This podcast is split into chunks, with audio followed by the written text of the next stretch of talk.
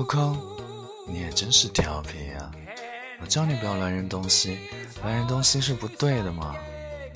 哎，你看，我话还没有说完，你怎么又把棍子给扔掉了呀？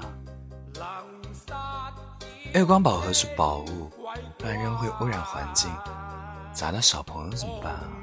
就算没砸到小朋友，砸到花花草草也不好嘛？哎，你有多少兄弟姐妹？父母尚在吗？你说句话呀！我只是想在临死之前多交一个朋友而已。所以说嘛，做妖就像做人一样，要有仁慈的心。有了仁慈的心，就不再是妖了，是人妖。人和妖精都是妈生的，不同的是，人是人他妈生的，妖是妖他妈生的。所以呢，你妈贵姓啊？你干什么？啊，你想要啊？你想要就说清楚就行了吗？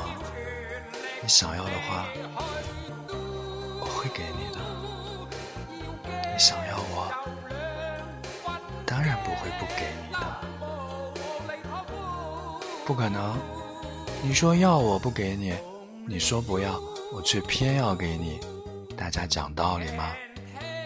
现在我数三下，你要说清楚你到底要还是不要。一、二。观音姐姐，这是你不对了。悟空他要吃我，只不过是一个构思，还没有成为事实。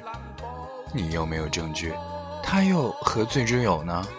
不如等他吃了我之后，你有凭有据，再定他的罪。也不迟啊。